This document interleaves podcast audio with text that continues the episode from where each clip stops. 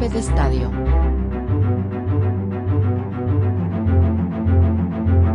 Bienvenidos a Golpe de Estadio. Mi nombre es Pablo Gómez. Y el mío Sebastián García. Aquí estamos una vez más para hablar sobre el deporte más popular del mundo. Si eres un apasionado del fútbol, estás en el lugar indicado. Ya sea que sigas la Copa Oro o cualquier otra liga, estamos aquí para llevarte toda la información y las últimas novedades. Así que siéntete como en casa, ponte cómodo y disfruta de este podcast de fútbol hecho especialmente para ti. Comencemos. Sub 15 de Guatemala. Ok. Eh, iniciamos con un tema muy importante porque recordemos de que el tema de las canteras en Guatemala eh, es lo que nos va a hacer eh, ser grandes en el exterior, en todo el tema extranjero. Entonces iniciamos con el tema de la sub-15 de Guatemala. La selección guatemalteca derrotó 6 a 0 a la especial de Izabal. Eh, es un juego disputado en el estadio Roy Ferrón, que, con varios goles. Goles de Marvin Ávila, como siempre es un jugador muy bueno. Andrés García, Marco Rivera, Julio Ramos y dos goles de Francisco Guzmán. Guatemala finalizó la gira de preparación en donde tuvimos tres partidos, derrotando a Jalapa y en dos ocasiones a Izabal de JC. Eh, además de eso, que fueron los partidos de preparación para poder venir a disputar eh, los, el campeonato de la sub-15 de la de la CONCACAF, en el cual ya tenemos rivales, que, que está muy bonito, la verdad que está muy bonito porque tenemos una gran variedad y no podemos decir que nos quedamos con equipos, eh, no podemos menospreciar a ningún equipo de ningún país, que podamos decir ningún equipo fácil, pero es muy importante. Sabemos de que eh, este, esta competencia eh, se guiaría por un formato de tres ligas A, B y C, empezando con una fase de grupos y seguido una fase de eliminación directa, en el cual la selección sub-15 de Guatemala, el actual campeón del UNCAF, qué bonito se escuchaba. La verdad es de que sí, vos, porque ahorita con, con todas las decepciones en, las, en los torneos, en las copas que hemos tenido, eso pues se escucha bonito. Sí, sí, sí, la verdad que sí, el tema de selección nos está estando muy bien, entonces vamos un poco fuerte, retomando el tema, quedamos ubicados en el grupo C, junto a Canadá, Panamá y República Dominicana. Equipos muy fuertes. Sí, la verdad es que sí son muy fuertes. Panamá sabemos que es muy fuerte. Canadá también es muy fuerte, entonces son equipos los cuales eh, nos va a tocar un poquito... Dar la mía extra siempre. Sí. Demostrar. Exactamente. Eh, sabemos de que Curazao y República eh, Dominicana serán las sedes Imagínate, vamos a jugar contra República Dominicana. En República Dominicana estamos con afición en, contra también, va. Eh, esta es la cuarta edición de la competición, el cual tendrá lugar el 6 al 13 de agosto del presente año. Eh, incluirá la participación de 42 equipos juveniles. Imagínate la cantidad de equipos. Son bastantes. Imagínate. Y eh, dos países invitados de la Confederación Asiática de Fútbol. ¿Qué tal? ¿Qué piensas de eso? Eh, pues la verdad es de que considero que se le está dando un poco más de importancia ahorita. Bueno, tal vez porque me estoy involucrando más en el tema del fútbol nacional, ¿verdad? Pero he visto que se le está dando un poco más de importancia a todo esto, a este tema de la sub-15. Porque como vos lo mencionaste al principio, son las canteras de Guatemala y pues es de ahí que tenemos que empezar a jalar talento y se espera que otros países pues empiecen también a jalar talento de ahí, ¿verdad? Claro, claro, sabemos de que el tema de que ahorita estuvimos en selección mayor en la Copa Oro, varios jugadores de nosotros que dieron un buen papel están siendo buscados eh, por personas para poder ir a jugar equipos. Entonces, este también es el éxito de que nosotros entremos eh, a competir contra países fuertes, ¿no? Sea con Panamá, Canadá o República Dominicana. Nuestro primer partido va a ser contra Panamá el 6 de agosto, eh, cabal iniciando el torneo a las 12 horas. De ahí tenemos eh, el partido contra Canadá el 7 de agosto, imagínate, el siguiente día jugamos contra Canadá. Y de ahí tenemos contra República Dominicana el 8 de agosto. No hay descanso. O sea, vamos seguidito los partidos. Eh, y al mediodía, vos. Al mediodía. Imagínate ese sol allá en República Dominicana. Sí, va a estar criminales. La verdad es de que tienen que ir preparados mentalmente. Físicamente. físicamente, no digamos. Porque o sea, están jugando primero en un país extranjero y segundo, donde se sabe que el, el sol es 10 veces más fuerte como que aquí en Guatemala, ¿me entiendes? Es muy importante eso. Entonces, no... A ver qué tal, la verdad.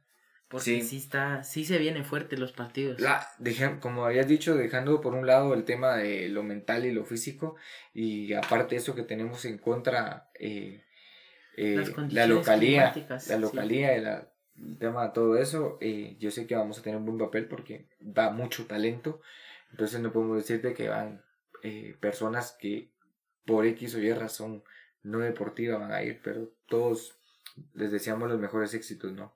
Totalmente de acuerdo, sí.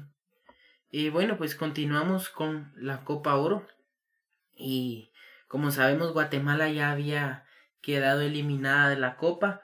Entonces, Natanael escribió en sus redes sociales y mostró, fíjate, agradecimiento a todos los aficionados chapines, obviamente, y a las personas que siempre estuvieron ahí atendiendo eh, a la en la federación desde su llegada, porque como sabemos, hubieron ahí un par de problemas con la, con la federación. Claro. Las palabras eh, fueron, qué honor y privilegio vestir los colores de Guatemala.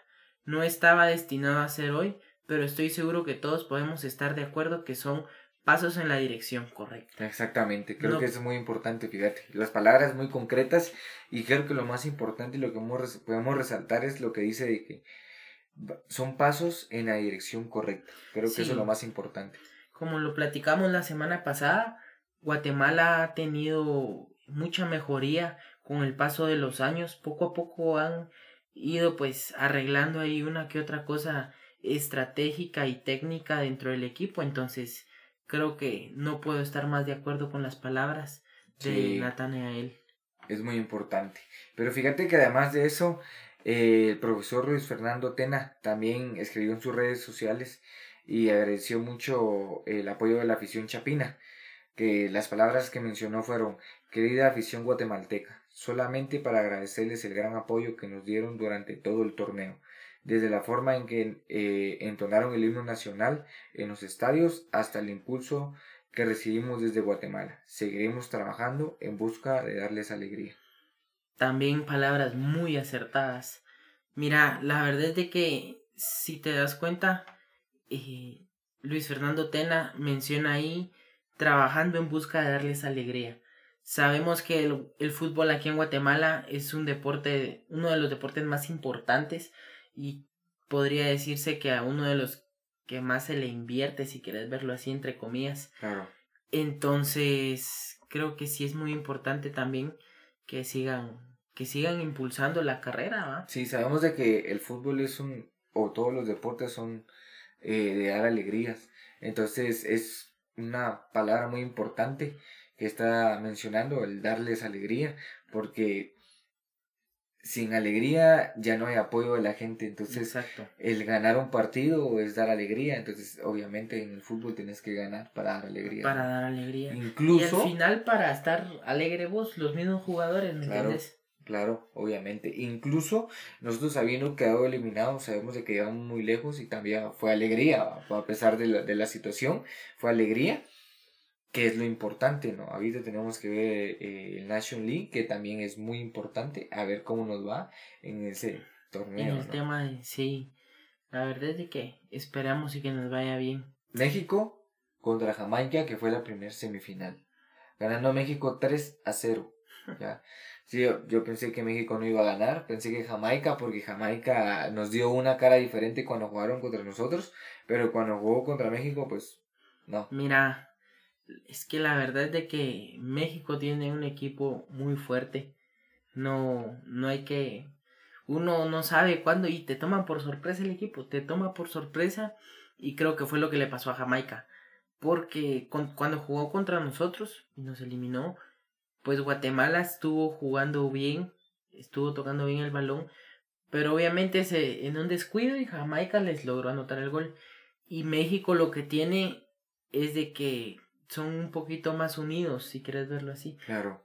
Sí, son unidos, son unidos y es muy importante la, la, que sean unidos en un deporte de conjunto, o sea, eso obviamente es importante. Pero sabes como dato importante en ese partido fue de que tuvimos a un árbitro guatemalteco, eh, eh, Mario Escobar estuvo en el árbitro central en el partido. Eh, también hubieron varios árbitros como Luis Ventura, Humberto Panjó y en el cuarto árbitro Brian López y como asistente reserva Henry Pupiro de Nicaragua. Entonces ya estamos, como tema de arbitraje, ya estamos entrando más. Ya es muy importante porque también sabemos de que si el arbitraje rinde afuera, el tema de Guatemala también va a mejorar. ¿va? Sí, mira, no sé si ya te diste cuenta, pero ahora hay asistente de reserva. Claro. Antes no había. Asistente Después del golpe del otro árbitro, decidieron tomar precauciones en este juego. Asistente del asistente, dice. Cabal. Estados Unidos contra Panamá quedó 1 a 1, eh, el cual se fueron a penales, ganando Panamá un 5-4. Muy bueno. La verdad es que ese partido estaba para comerse las uñas. Emociones al 100. Sí. Sabíamos de que había pasado la final México contra Panamá, el cual acaba de terminar el partido, ganando 1 a 0 por la mínima contra Panamá.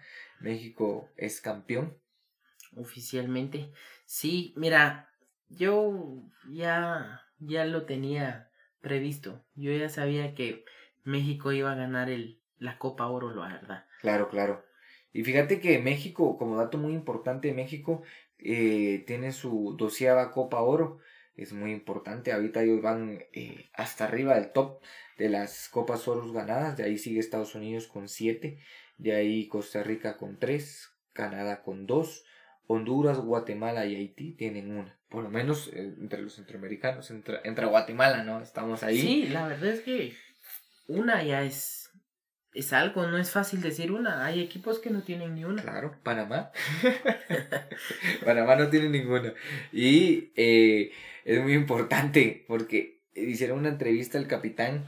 Fíjate, como dato muy importante, le hicieron una entrevista al capitán de Panamá y el capitán de Panamá dijo, nosotros no estamos representando a Centroamérica, nosotros estamos representando a Panamá. Si ustedes tienen un representante de Centroamérica, ahí debe estar Honduras, dijo. Así, y yo solo leí y me quedé así como, no, ¿cómo hacer eso? Fíjate que este es un dilema que viene ya de años y los panameños no se consideran un país de Centroamérica. Claro. O sea, ellos se consideran superiores a Centroamérica. Entonces, creo que sí es un tema muy de que tienen subido los aires. Sí, sí, sí. Fíjate que también otra cosa muy importante es de que entramos en el top 5 de la Copa Oro. Sabiendo de que terminó ya la Copa Oro, ahorita está México en primer lugar, obviamente como campeón. Panamá en segundo lugar, Estados Unidos en tercer lugar, Jamaica en cuarto lugar y Guatemala entra en el quinto lugar, arriba de Canadá, Costa Rica, Qatar. Imagínate. Pero Qatar. Sí, bueno, obviamente, pero estamos arriba de, Canadá, Costa Rica. Imagínate. Sí, que son dos equipos muy fuertes donde hay jugadores internacionales. Claro, claro. De los 16 equipos que vamos en quinto lugar, siento yo que estamos bien. Sí, la verdad es que no, no te voy a decir que es un excelente puesto, pero para ir retomando y recuperándose de, de perder muchas veces en anteriores campeonatos y demás, vamos bien, vamos, como dijo, por el camino correcto. Sí, sí, sí, es muy importante. Fíjate de que eh, México tardó cuatro años en conseguir otra vez el trofeo de nuestra confederación, cuatro años sin haber ganado la Copa Oro. Entonces, cuatro años, imagínate, es un montón. Estamos hablando de que eh, cada un mundial, eh, así como cada quien tiene su confederación, México ganó ahorita la Copa Oro. Eh, en su momento Italia ganó la, eh, eh, ganó la Copa, la Euro, 53 años atrás que no la ganaba. Argentina en su momento, 28 años atrás sin haber ganado la Copa América. Imagínate, 28 años. 28 años. Son 28 años. Entonces, también Senegal, que fue la primera vez que ganó la Copa Africana de Naciones eh, Qatar, que fue la primera vez que ganó la Copa Asiática, eh, Nueva Zelanda, que ganó la primera vez, eh, bueno, ocho años sin ganar la Copa de Naciones, entonces es algo muy importante, ¿no? Que que a pesar del tiempo, un equipo nunca se da por vencido y pues casi como Italia 53 años después. Imagínate la, mira, imagínate la persona que tenía 60 años. O sea, si, cuando él tenía 7 años, él vio que quedó campeón Italia en la eh, Copa. En la, en y pasó sufriendo los 53 años pasó hasta llegar a 60 años. Para que volvieran a ganar. Para que volvieran a ganar otra vez. Imagínate, señor lloró. Imagínate esa alegría también. Sí, imagínate, imagínate. Como dato curioso, en la, en la Copa Oro, hoy, hace 20 años, se llevó a cabo la final de la Copa Oro de la CONCACAF. Eh, pues el torneo está bajo eh, de fútbol de América del Norte, Central y el Caribe, ¿verdad? En ocasiones la final se disputaba entre selecciones de México y Brasil en el Estadio Azteca de la Ciudad de México. El partido terminó con una victoria para la selección mexicana 1 a 0, con un gol anotado por Daniel Osorno en el minuto 61. Y esta fue la primera vez que México ganó la Copa Oro desde 1998 y la sexta vez en total que se coronó campeón del torneo. Este resultado fue obviamente muy significativo para México porque se enfrentaron a una potencia del fútbol como Brasil y lograron vencerlos en la final de un torneo importante de la región. Y sin duda fue un acontecimiento destacado en la historia del fútbol de hace 20 años. Sí, la verdad que sí es muy importante porque el ganarle a Brasil eh, no es cualquier cosa, sabemos de que ellos son una potencia sí. en, el, en el tema de, de fútbol, ¿no? Tienen calidad de jugadores. muy importante, la verdad. Y bueno, también es algo muy importante el ver eh, los grandes resultados que hemos tenido por un youtuber. Por un youtuber, así como se escucha, por un youtuber. Porque ni la federación ni técnicos de selección eh, la primera persona que hizo el trabajo de, Scout, de Scouts fue él, el de la página de Facebook.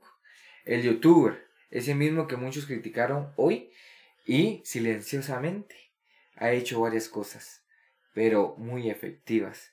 Le ha dado a Guatemala un gran cambio, un gran cambio, le cambió totalmente la cara. Le dio un giro. Sí, le dio un giro a esta situación que, en el cual ha descubierto eh, muchos jugadores con ascendencia guatemalteca y ha sido clave en la llegada de muchos otros y muchos otros que van a venir, que también está susurrando que van a venir. Así como Oliver Escobar, Alan Juárez, Néstor Cabrera, Roberto, los hermanos Recinos, Nicolás Ritmeyer, Cover Pérez, Jorge Solórzano, Jesús López, Arquímedes Ordóñez, Rubio Rubín, Nathan, eh, Nathaniel eh, Laín, por mencionar algunos de los muchos que van a venir, ¿verdad? Eh, estos son varios de los que han estado entrando por el gran trabajo de este youtuber, eh, Juan Rodas, la verdad. La verdad es de que qué talento para descubrir, qué buen cazatalentos. un exitazo, la verdad. Eh, algo que debería ser contratado por... Por la selección. Por la federación. Por la federación en este caso, exacto. Pero mira, la federación tiene sus, sus buscadores, sus cazatalentos. Pero creo que si un youtuber lo hace mejor que él, te ponen que pensar qué tipo de gente tienen trabajando ahí también. Sí, claro, claro. Pero no vamos a menospreciar el trabajo de las personas que están ahí. Lo que pasa es que no hay personas específicas para eso, fíjate. Considero yo. Sí. No es que allá haya alguien especial porque hay una cosa muy importante que dice que a Luis Fernando Tena el primer partido que lo llevaron a ver, si no estoy mal, fue un partido de, de Iztapa a las 12 de la tarde. Entonces él estaba viendo el partido de Iztapa en el cual miraba que estaban jugando como que un partido demasiado lento que pensó que llegó a ser de veteranos porque el fútbol era demasiado lento pero también por las condiciones entonces creo yo y considero de que te tienen que dar tu lugar donde debe ser y te tiene, tienes que buscar talentos donde debe ser, ¿no? Sí, totalmente de acuerdo también. Que también es muy importante. Para darle un giro a claro. 360 al fútbol. Sí. Eh, bueno, continuando, tenemos la verdad de que muchos se alegraron por esto y otros pues dijeron qué ridículos. Pero bueno, tenemos el día de hoy, fue la presentación oficial de Sergio Busquets y Lionel Messi en el Inter de Miami. Claro. Eh, pues empezando con Sergio Busquets, anunciado como futbolista del Inter de Miami, pues hoy en la misma tarde que tuvo la presentación con Lionel Messi, el ex capitán del Barcelona posó con la camiseta rosa del Inter de Miami, abriendo la gala y lanzó sus primeras palabras como jugador del conjunto de la MLS. Sergio Busquets cambió de club por primera vez en su carrera y estará disponible para jugar con el Inter de Miami. Por primera vez cuando el equipo se mida al Cruz Azul de la Liga de México el 21 de julio y que va a ser el, partido de apertura de la League's Cup. Imagínate, imagínate. O sea, entrando y a jugar. Porque, pero a ver qué tal va, porque ya está también algo grande. sí, pero, pero imagínate la unión de, de, de Sergio y de Messi. Sí. Ya. A pesar de que el Inter de Miami va en último lugar, o sea, es que eso es. Pero ahorita es un, una nueva mañana para el equipo. Eh, pues como les estaba diciendo, eh, para el partido de apertura contra, contra el Cruz Azul, esta nueva competición en el fútbol de Norteamérica para los cuales para los cuales el equipo de la MLS y la Liga MX podrán eh, sus respectivas temporadas de la liga en pausa del 21 de julio al 19 de agosto. Esto con el fin de determinar los tres equipos que van a clasificar a la edición 2024 de la CONCACAF Champions Cup. Es muy importante. Es muy sí, todo, todo es importante en estos. Y fíjate que además de las buenas noticias, también hay noticias muy tristes. Ya como la que te llueve el día de tu presentación y se tiene que parar eh, tu presentación, eh, el cual se retrasó la presentación de Messi por una tormenta en Miami. A mí se me hace que el destino estaba diciendo más de algo ahí, ah, no te presenté, no te presenté. ¿qué haces ahí? Sí, hombre, andate para tu casa, ¿no? Sí. ya, pero eh, también, como lo mencionaba, fue presentado el día de hoy Messi en su nuevo equipo. Eh, muy importante porque eh, se llenó el estadio, se llenó el estadio y la gente estaba esperando ahí, varias estrellas eh, musicales estuvieron amenizando la situación y cantando. era como que si, era un momento de fiesta, era algo histórico. La verdad es que sí, era un momento de, de alegría, como lo mencionábamos, de alegría para los aficionados y para los del equipo. Claro. Porque quiera que no, los del equipo están felices por tener a Messi y a Busquets ahí, porque son, si quieres verlo así, dos veteranos que vienen de las buenas ligas y de las ligas mayores y que tienen bastante que aportar en el equipo. Entonces es un momento de, de celebración. Claro, claro. Imagínate la, la, la gente se tomó tan en serio el tema de la cabra y había una cabra antes de entrar al estadio había una cabra dando vueltas por tu imagínate es, una locura, la verdad que es una locura. Eh, contame cuáles fueron las palabras de, de, Messi. Ah, bueno, después de que Lionel Messi fue presentado, muchos querían que obviamente diera unas palabras y las palabras de Messi fueron las siguientes. Muchas gracias y buenas noches. Quiero dar las gracias a toda la gente en Miami por este recibimiento este cariño desde que llegué acá. Estoy muy emocionado de estar con ustedes, darle las gracias a, a José, José, Jorge, David por este reconocimiento, por hacerlo todo fácil, de sentirnos en casa.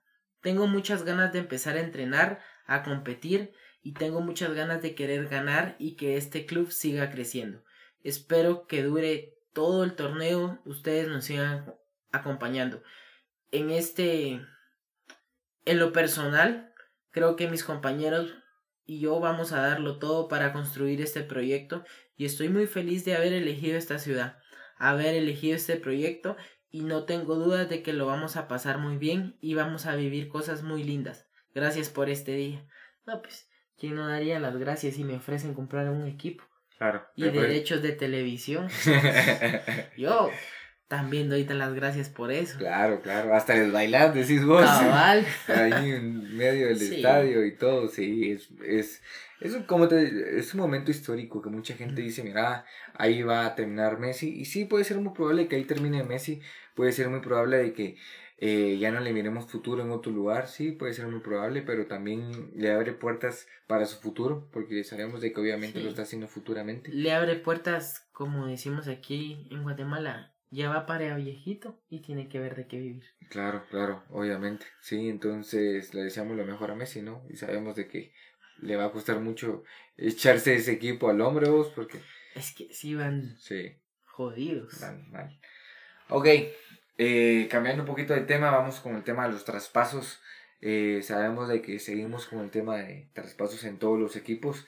En, el, en la Liga Saudí siguen entrando futbolistas, siguen.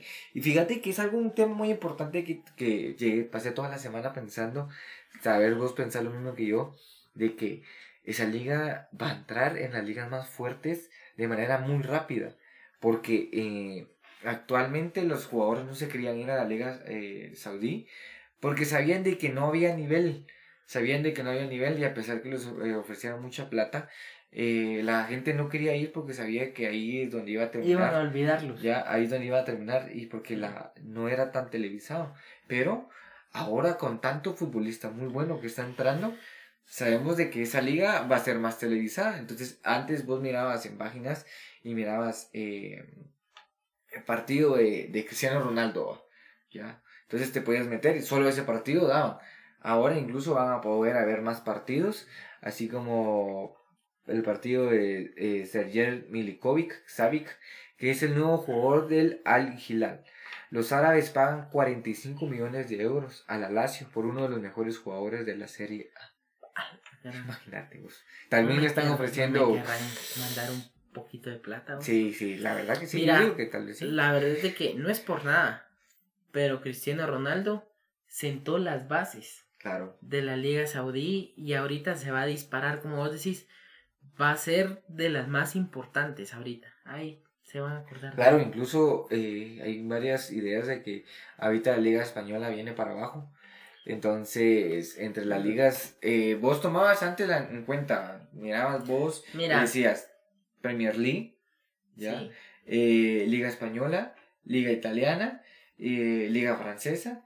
Y pues de ahí te ibas con otras ligas, etcétera, etcétera, etcétera. Ahorita lo único que viene para abajo, la verdad, son las finanzas del Barcelona. Claro, pues, es, es, ese es otro tema. ¿Sabes por qué?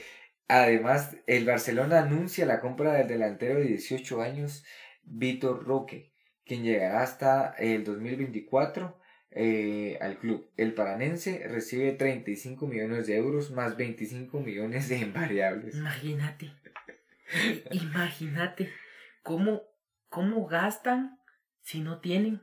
Yo no comprendo. Pero tenemos tanto, fíjate que tenemos tanto, porque a pesar de eso, al Barcelona se le impuso una multa de 500 mil por informar erróneamente de beneficios de la eh, enajenación. de activos intangibles. Imagínate. ¿Ya viste? Es lo que te digo. Lo único que viene para abajo son las finanzas del Barcelona. Yo de verdad que admiro, eh, pues... La, manera de mover plata quien nos está patrocinando, ¿verdad? No voy a mencionar nombres. Pero lo, lo admiro de verdad, pues, porque... Ah, la gran... Yo no me hubiera animado. Así me hubieran presentado proyecciones de aquí al otro año que iban a triplicar ganancias. No me meto en eso. somos buenos, somos buenos. Ok, ¿y qué me mencionas de Real Madrid? Real Madrid en traspasos informa, bueno, este es un problemilla aquí que tiene, pero se va a solucionar. Eh, bueno, informa el Telegraph que el Real Madrid deberá responder porque hay 122 millones de euros en gastos que no han sido presentados de cara a un posible incumplimiento del fair play financiero. Imagínate, imagínate. Yo siento que también hay, hay... ¿Qué cantidad de plata se maneja? No le querrán mandar un poco al Barça. Sí, sería bueno. no, pero sí. Por favor, compartan, compartan. Comparta, comparta. Eh, sí, la verdad es de que sí es, es un tema muy delicado esto porque nos, nos hemos dado cuenta que el Real Madrid, fichaje, fichaje, Claro. fichaje, como en su tiempo pasó con el París, que venía fichaje tras fichaje tras fichaje, y creo que también tuvieron un problema similar a este Claro. no lo recuerdo. Eh, y entre las palabras de Ancelotti, eh, pues referido a los nuevos eh, fichajes, ¿verdad? Y al nuevo talento que está ingresando al equipo, mencionó lo siguiente. Este año vamos a jugar un sistema distinto. No podemos olvidar que el sistema que hemos utilizado en los últimos años nos ha dado mucho éxito, pero tenemos que encontrar un nuevo estilo. Claro, que es muy importante, es que no te puedes jugar siempre jugando al mismo porque el fútbol va evolucionando. Entonces, si va evolucionando, te tienes que poner las pilas para venir y actuar de otra manera, va a jugar de otra manera, desenvolverte de otra manera, y es muy importante. Sí, siempre tenés que ir eh, actualizando. Claro, claro, cambiando, porque mira, no puedes usar el mismo sistema con otros jugadores que van a entrar No. y otros que salieron. ¿va? No puedes utilizar las mismas estrategias ya. Claro, Te vas quedando atrás y los demás equipos van avanzando y te van a ir dando en la misma claro. porque ya saben cómo jugás. Sí, es muy importante. Fíjate que retomando el tema de que estabas hablando del Real Madrid, eh, la UEFA informó que el PSG, el Milán, el Inter, la Roma, el Mónaco y el, Olympique de Marsella y el Benfica cumplieron con el fair play financiero eh, del ejercicio 2022, eh, el cual es muy importante, vamos, porque era lo que estábamos mencionando de cumplir con ese tipo de situaciones, porque si no cumplís, pues te cae, ¿no? Y mira Entonces- quién no, no lo cumplió. Ya, El sabemos, de, Barcelona. sabemos de que el Barcelona no lo cumplió. O sea, no te voy a negar, ya, no te voy a negar la situación, ¿no? Ya viste. Ya. Gracias a Dios el Real Madrid todavía no tiene la multa. Sí, todavía no, pero creo que sí se la van a poner. Y sabes otra cosa muy importante. Hay un jugador que cuando vos, fíjate, que cuando vos vas en moto y vos te quedas sin gasolina, activas la reserva, ya, para no quedarte tirado. Para no quedar- Beneficio que no tiene el carro, pues, pero la moto sí la tiene. Pues te cuento que los carros también tienen reserva. Algunos, ya. de los más modernos. ¿no? Va. El punto está en la siguiente situación, de que tenemos eh, un jugador, ¿ya? Que, que se llama Kazuyoshi Miura, que la verdad que es una máquina, ya es una máquina. Él juega en la segunda división de Portugal, que anunció que el delantero japonés renovará una temporada más, por lo que seguirá jugando hasta los 57 años, imagínate eso, 57 años. Él debutó en el año 1986, un año antes de que eh, naciera la cabra, la cabra Messi. Eh, para que te des una idea de cómo está la situación, ¿no? Eh, sumará 38 años de carrera como profesional. Imagínate, imagínate, estamos hablando de que va a jugar hasta los 57 años. Sí. Es, es que mira vos, las personas, eh, sin afán de ofender a nadie, pero los asiáticos, mis respetos. Tienen una longevidad muy alta. Sí, vos. Y no, vos los mirás y puede tener 70 años y parece de No la aparenta. Sí, es muy importante. 40, 50 años. Claro. O sea, tienen una capacidad de autocuidado, porque al final es autocuidado, porque se cuidan la comida, el tema físico, el tema psicológico. Entonces, y aquí lo demostramos. Un jugador que se va a retirar a los 57 años es histórico. Puede ser, puede ser, ya. Porque puede volver a firmar por otros tres años Pues sí. para retirarse a los 60. Para retirarse más grande, ¿verdad? Imagínate, a los 60 años ya estás, Sí. ya estás más que hecho. Ya. Y también, ¿ya viste la portada de la edición eh, de eSport FC 2024 o 24, como Sí, ver? Ya. una máquina. Salió como protagonista Herling Haaland. Eh, una fotona, y la verdad que ya rompimos la idea de que eh, salía en el FIFA, porque aquel entonces era el FIFA, salía en el FIFA Cristiano Ronaldo y Messi. Después comenzó a salir Mbappé, Mbappé. Sí. Entonces eh, cambiamos ahora la situación, ahora sale Herling Haaland. Yo creo que estos nadie saben de que, que él va a ser una máquina, va a ser Sí, una estrella. ya es una máquina. Sí, ya, ya, ya es considerado No una máquina. gusto, no por gusto le llaman androide. Sí, cabal, ya es una máquina, la verdad. Eh, pues en noticias de Argentina tenemos que el River Plate se coronó campeón. y el equipo celebra el título número 70. ¿Qué talito? Eh, pues déjame contarte un poco. El River Plate se consagró campeón de la Liga de Profesionales 2023, obviamente del fútbol argentino, derrotando este sábado 3 a 1 a Estudiantes. Esto fue dos fechas antes del final del campeonato, frente a más de 80 mil espectadores en el estadio Monumento, Monumental del River. Imagínate, 80 mil pelones viendo ahí cómo te... Vieras las fotos que salen aéreas donde está encendido el estadio. Sí. Es magnífico, la verdad. ¿Y sabes qué es lo más chistoso? El River solo necesitaba un gol. Solo un punto necesitaba para ganar. O sea, ya estaba más adentro. Sí. Y encima de eso, metió tres goles. Imagínate. Claro. algo de admirar también. Sí, es muy importante. La verdad que es muy importante la situación que, que tomás porque no sos conformista, buscas más y más y más. Yo digo que si ellos hubieran tenido la oportunidad de meter más, pues lo hubieran hecho, ¿no? Sí, totalmente de acuerdo.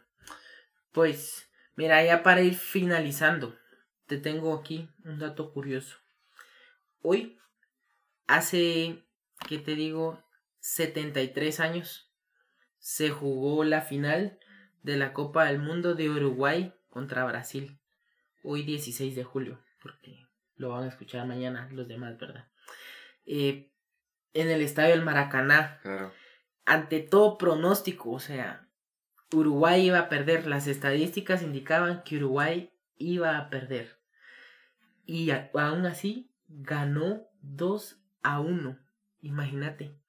Todos los brasileños en el estadio ya estaban y con playeras que decía victoria, les hacían señas de que se iban a coronar campeones otra vez y le salen con esta sorpresa.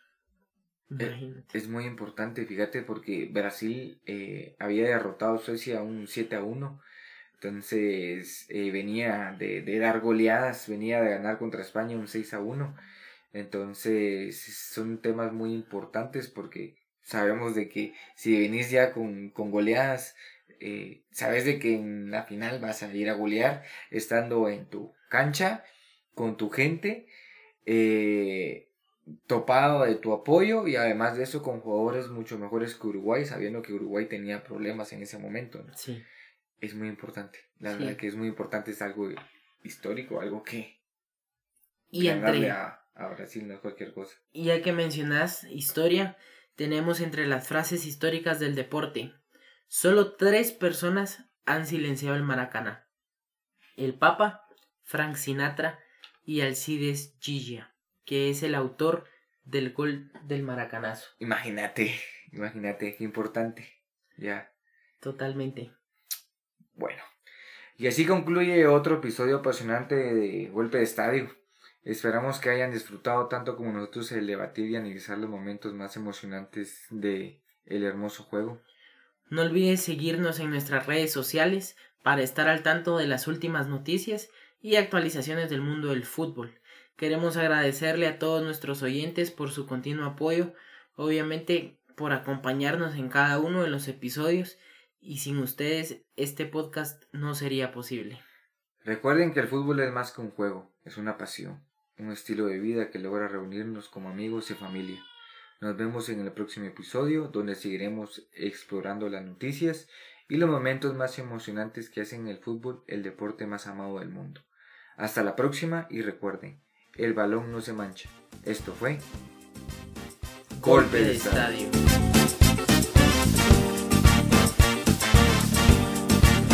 Bienvenido Leo Messi, este es tu nuevo hogar, la familia.